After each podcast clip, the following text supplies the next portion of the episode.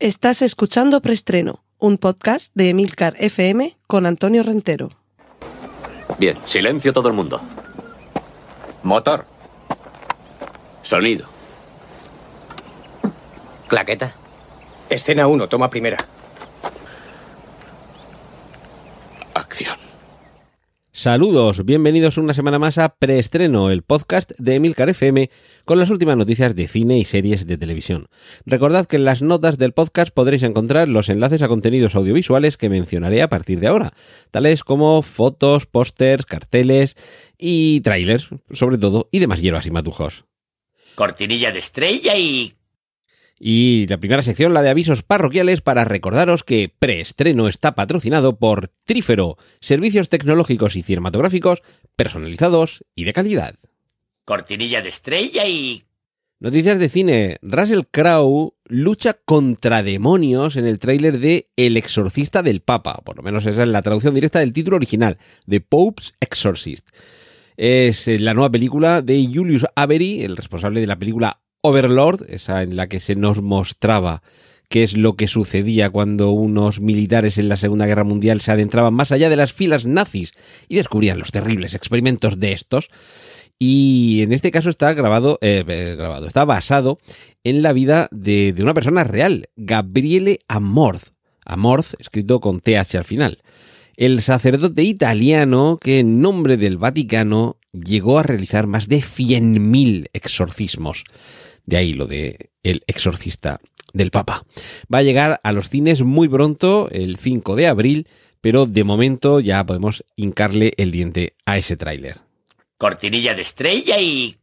Vamos con la sección dedicada a remakes, secuelas, precuelas y triquiñuelas, haciendo una pequeña recopilación de todo lo que sabemos hasta ahora de Evil Dead Rise, una nueva entrega de la ya longeva saga iniciada por Sam Raimi con Posesión Infernal.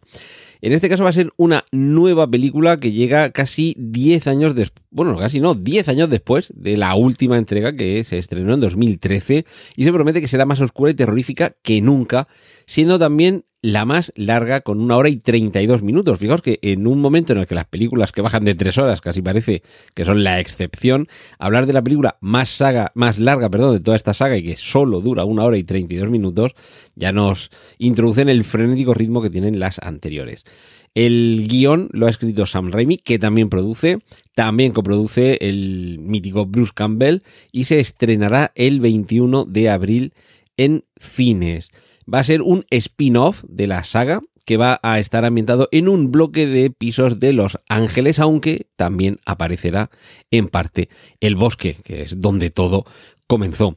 Las protagonistas son dos hermanas y eh, eh, perdón, e inicialmente iba a estrenarse directamente en HBO Max, pero se ve que el producto es bueno y han eh, logrado hacerse un hueco en las salas de exhibición. El, podemos ver el tráiler, el póster, os dejaré enlace y la sinopsis es la siguiente.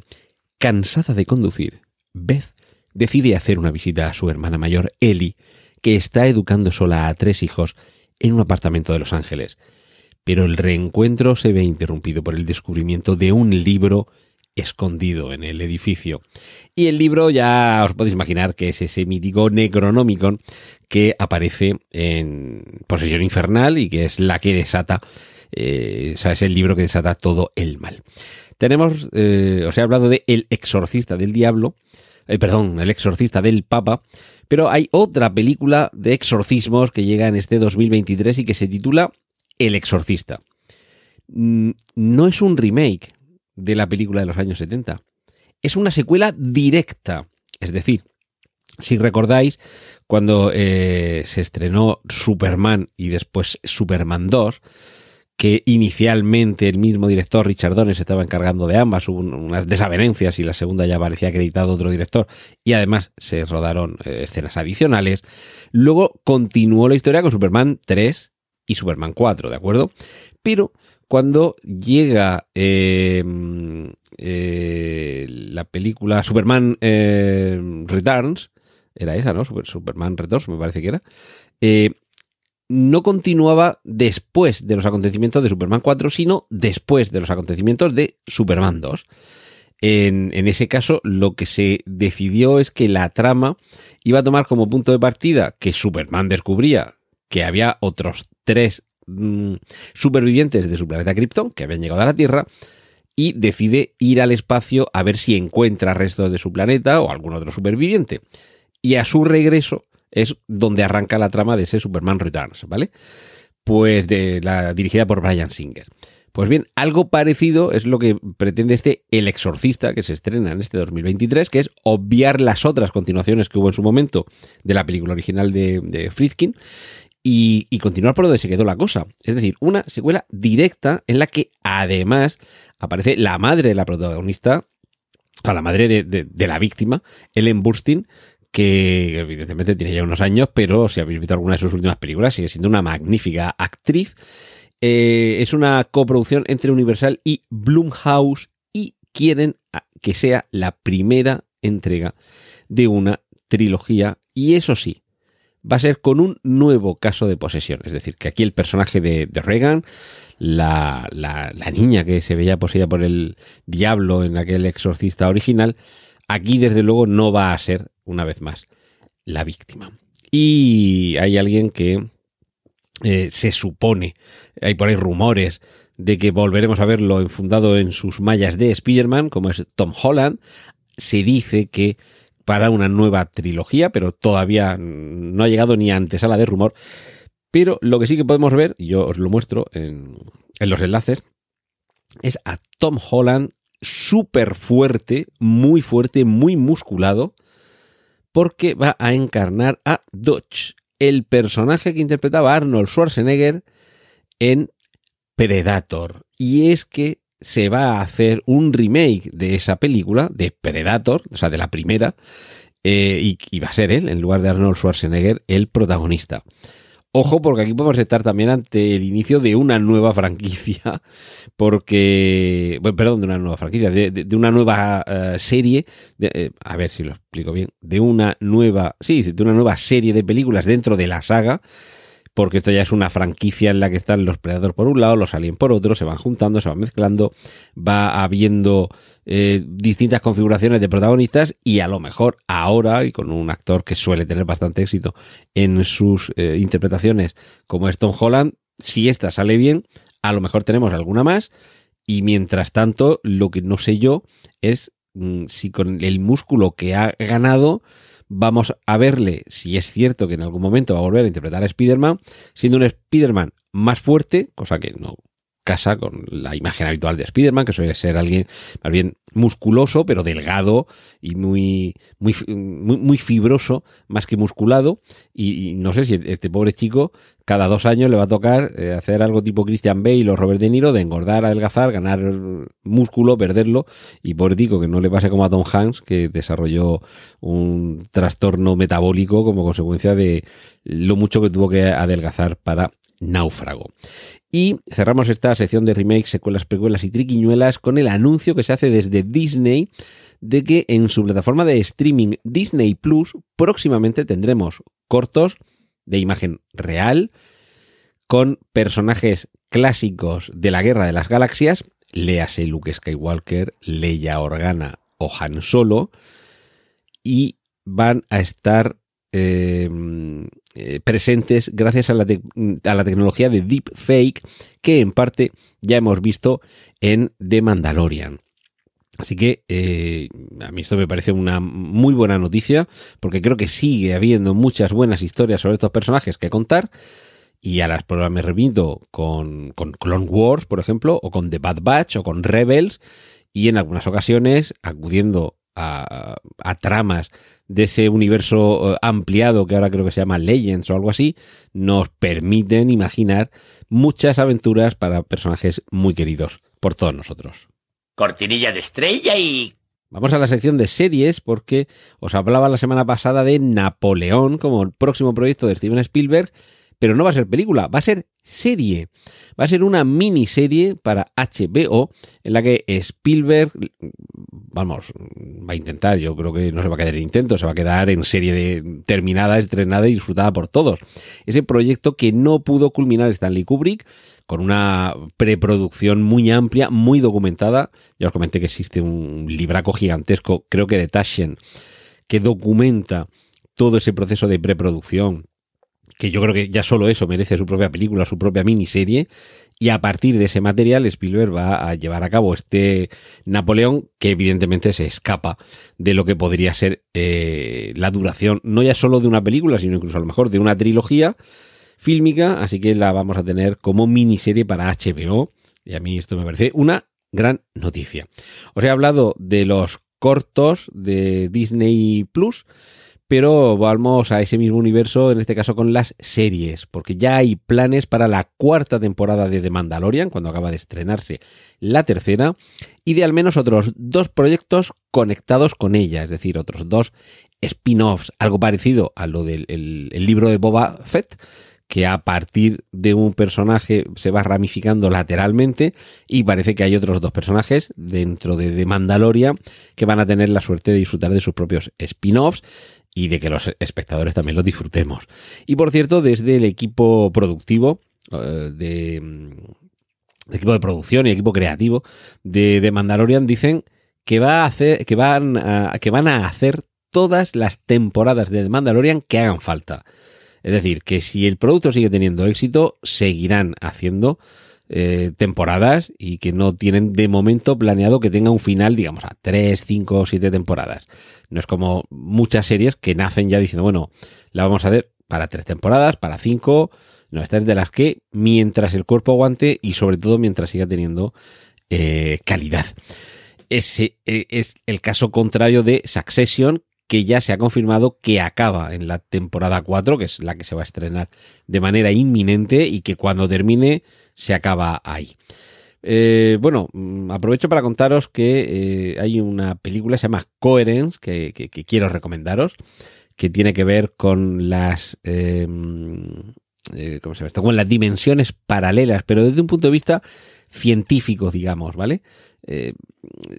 parecido a lo del multiverso del universo cinematográfico Marvel o de todo a la vez en todas partes, ¿vale? Que, que existan distintas realidades alternativas y paralelas pero no desde un punto de vista tan fantástico como en estas dos películas, ¿vale? Sino desde una óptica o desde una perspectiva un poquito más realista. De verdad, ved, Coherence eh, y, veréis, quizás os estoy haciendo un poquito de spoiler, mi patrocinador Trífero me lo sabrá perdonar, pero que así precisamente es como en algunos ambientes se, vendía esta, esta, película. Pero bueno, su, director eh, regresa con, además, pues yo creo que como unos 10 años después, con una serie, una serie que se titula Shatter Belt, en la que, y por eso os explicaba un poquito por encima de que iba esto de Coherence, la serie va a ser, eh, con respecto a la realidad en la que vivimos, el equivalente a lo que Black Mirror es con respecto a la tecnología. ¿De acuerdo? Entonces, por eso mm, tenía que explicaros un poquito que Coherence tiene que ver con las realidades paralelas, porque Shatterbelt se va a inmiscuir en ese territorio ofreciéndonos distintas versiones en los capítulos que la compondrán. Así que a mí me parece que proveniendo de, este, de este señor, mm, la propuesta es más que interesante. Y hablamos ahora de la secuela del spin-off. Nos vamos a Frasier, que es una serie spin-off de Cheers, una de las primeras, no la primera, pero una de las primeras, porque tendríamos que irnos atrás para ver, por ejemplo, la serie Mary Taylor Moore, que era la chica de la tele y que procedía de la serie Lou Grant. Esto ya sí que es viejunismo, mucho más que el de Frasier, que provenía de Cheers. Y años después, lustros después, décadas después, está regresando Frasier, una nueva etapa, por supuesto con Kelsey Grammer como protagonista, no podría ser de otra forma. Y esta semana hemos eh, conocido la confirmación de que estará en esta nueva etapa de Frasier Viv Newirth, que era la actriz que interpretaba a la ex mujer de Frasier y que si no recuerdo mal también aparecía ya en Cheers. Y concluimos con un aviso, un aviso muy escueto de Netflix, apenas una, eh, una, una, imagen de un rostro que será muy reconocible, con unas formas geométricas muy reconocibles para los fans de una serie, y es que ya se anuncia que próximamente podremos ver la segunda temporada de El juego del calamar. Y despido esta sección por esta semana con el tráiler ya definitivo de la tercera temporada de Ted Lasso que nos deja con más ganas de este maravilloso mundo y que es precisamente lo que le da título al programa de hoy. Y es que escucharéis en ese tráiler a un personaje decir, y Roy Kent dijo, bien hecho. Cortinilla de estrella y... Nos vamos a la sección de cómics para contaros que The Boys continuará más allá de la temporada 4. Muy buena noticia, porque ahora mismo, y los tengo aquí al alcance de la mano, los 10 volúmenes que tengo yo aquí de The Boys, y la verdad es que no me he parado a ver por cuál de estos volúmenes van, pero recordando por dónde va la historia en la serie, yo creo que esto le queda todavía bastante. Y ojo, porque si os quedasteis con ganas de más, nos quedamos con ganas de más. Cuando cancelaron en Netflix 1899, sus creadores Baran Bo Odar y Jandier Friese, espero haberlo pronunciado bien, creador también de esa maravillosa serie que es Dark, fascinante, están desarrollando una adaptación de un cómic que de verdad no puedo hacer más que recomendároslo, que es Hay algo matando niños.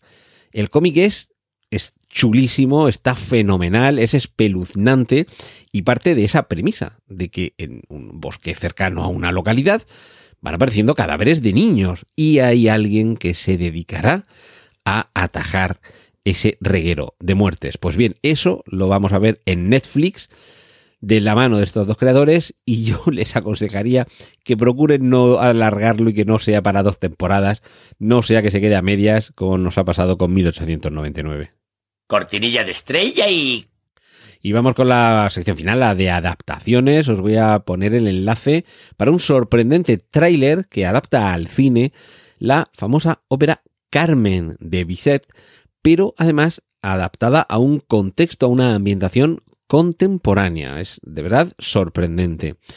Y se acaba de, de, estrenar, no sé si se dice también así en este, en este ámbito, el videojuego Hogwarts Legacy, videojuego que reproduce con mucha fidelidad y realismo el ambiente de la más famosa Academia de Magia, y ya están comenzando a decirnos que en HBO Max preparan una serie basada en Hogwarts Legacy. Como veis, el mundo creado por JK Rowling no deja de crecer. También en HBO Max confirman oficialmente, bueno, una serie de la que yo creo que aquí ya había comentado algo en forma de rumor. Welcome to Derry. Bienvenidos a Derry, la localidad donde transcurría la acción de It. Y esta serie va a ser una precuela centrada en los orígenes del terrorífico Pennywise. De momento HBO Max ha encargado una temporada completa. Esperemos que, llegue todo a buen término, que nos encante y que incluso antes de que terminen de, emitirla confirma, confirmen que va, a haber una segunda temporada y más. Eh, Andy Muschietti, el, el director de It parte 1 y de It parte 2, entre otras, va a ser productor de la serie y va a dirigir eh, unos cuantos capítulos. Ya sabéis que en muchas ocasiones hay directores, como pudo suceder, por ejemplo, eh, con David Fincher en Mindhunter, que después de dos temporadas todavía seguimos ansiando que alguna vez regrese y hagan más temporadas. Como digo, en series como sucede con esto, hay un director que dirige el primero, segundo, dos o tres capítulos, el propio David Fincher lo hizo también con eh, House of Cards, para establecer un poco el tono de la serie y todavía no sabemos si será este el caso, si Muschietti dirigirá solamente un par de capítulos para encarrilarlo, y a todo lo demás serán de otros eh, directores. Y, bueno, algún detalle más sobre este Welcome to Derry. Estará ambientada en la década de los 60. Eh, nos va a narrar el origen de Pennywise mediante flashbacks. Se anuncia que va a tener sustos demenciales. Comienzan a grabarla el próximo mes de abril. Cuenta con la aprobación de Stephen King se supone, se supone que Bill Skarsgård, el actor que ha interpretado a Pennywise en las dos películas It, dirigidas por el propio Muschietti, eh, va a volver y va a interpretar al, al, personaje que dará origen a Pennywise. Eh, no se trata de una adaptación, sino que es una historia libre y original, que además pretende precisamente ampliar la mitología en torno a de dónde sale, cómo surge, eh, cómo nace Pennywise. Eh, cuenta con el mismo equipo mm, de, producción. Se rumorea que Tim Curry podría aparecer en forma de cameo. Recordemos que Tim Curry es el actor que interpretó a Pennywise en la, en la película barra telefilm eh, en dos capítulos eh, original de los años 80. Y hasta ahora, a pesar de que para mí las hay mejores, pero It tiene eh, en su haber el haber sido la película de terror más taquillera en toda la historia del cine, con 700 millones de dólares. Pero yo creo que buena parte es por la expectativa que había sobre ella y el hecho de no verla eh, completamente satisfecha se ve reflejado en el que su segunda parte, It, capítulo 2, a, a, apenas entre comillas, recaudó 473 millones de dólares un poquito más de la mitad, es decir, que hubo mucha gente que se bajó del carro, que vio la primera y no quedó completamente satisfecha, no tanto como para ir a ver la segunda, también es posible que la primera hubiera gente que la viera dos veces, pero yo sí que recuerdo en el pase en el que la vi, que cuando termina It y aparece fin del capítulo 1, hubo mucha gente que, ¿cómo? ¿Cómo? ¿Qué? Pero sí que es cierto que, claro, que en los carteles ponía It, a secas, no te ponía It, capítulo 1 los que estábamos un poquito en el ajo sabíamos que habría una segunda parte, incluso sabría, sabíamos que se había optado por contar toda la parte de los niños en la primera y toda la parte de los adultos en la segunda, aunque luego mmm, reconfiguraron sobre la marcha, creo yo, porque se dieron cuenta de que los niños se habían comido la pantalla y se les queda un poquito coja la segunda parte solo con los adultos. En fin, no sé, yo la segunda parte me pareció flojita. La primera, bien, pero la segunda flojita. Y yo creo que hubo mucha gente que, que, no, lo, que no lo sabía realmente, si es que es verdad. Si es que en el cartel ponía IT, te lo vendían como IT. Y sí que es cierto que aunque se sabía que habría una segunda parte, pero eh, como dice Emilio Cano, Lord, Lord al líder. La población civil, había muchos espectadores que no sabían nada de dos capítulos. Pero bueno, eh, todo esto con respecto a IT. Y con esto de continuar engordando, engordando, engordando, hay un acuerdo a varias bandas para que haya más películas del Señor de los Anillos, pero que no se solapen entre ellas. Sería muy largo, muy prolijo explicar todo el follón que hay con los derechos de adaptación a distintos medios de las obras de Tolkien, quién tiene los derechos para continuar con lo que ya se llevó al cine, quién lo tiene para lo que ahora se está llevando a las plataformas de streaming en Prime Video, eh, los conflictos que hay entre unos y otros, otras obras que todavía están un poquito por ahí sueltas, las limitaciones que tiene cada uno para poder ampliar o poder seguir haciendo historias, pero la buena noticia es que han llegado a un acuerdo todas estas partes para que haya más películas de El Señor de los Anillos, así en general, y sobre todo que estén relativamente coordinadas entre ellas en el sentido, como decían los cazafantasmas, de no pisarse la manguera.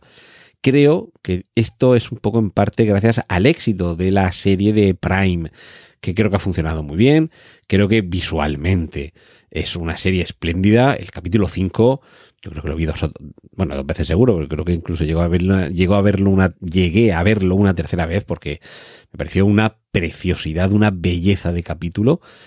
Y sí que es verdad que yo como no soy muy talibán y tampoco soy muy conocedor de todas las menudencias del universo eh, Tolkien, me senté y disfruté.